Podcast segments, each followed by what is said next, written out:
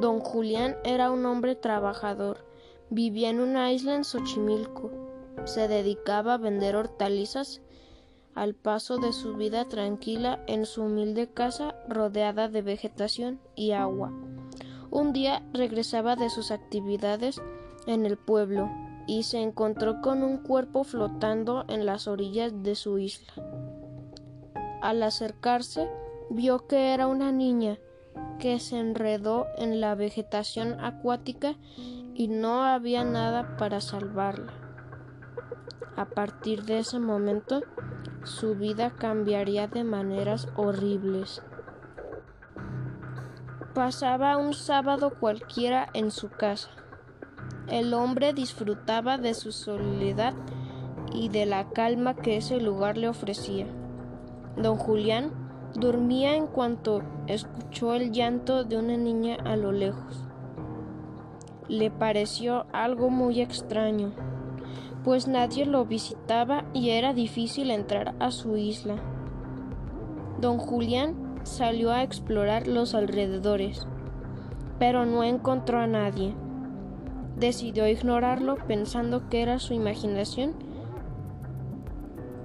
Días después salió a cultivar verduras y escuchó que algo se caía en su casa. Entró y encontró un plato roto en el piso. Don Julián recogió los pedazos y después salió para continuar con su trabajo. Cuando terminó, regresó y vio que su sillón estaba en otra posición. Se dio cuenta que algo andaba mal. Al pasar los días, cada vez habían más fenómenos presentes en su vida, llenándolo de miedo. Finalmente fue una noche cuando ocurrió lo peor.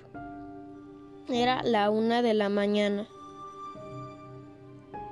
Don Julián se encontraba dormido profundamente en cuanto un extraño sonido lo despertó. Era una risa que se escuchaba en su casa. Don Julián despertó alterado y no hizo nada más que quedarse quieto y atento. Segundos después, la puerta de su casa crujió. La persona que estaba en su casa salió.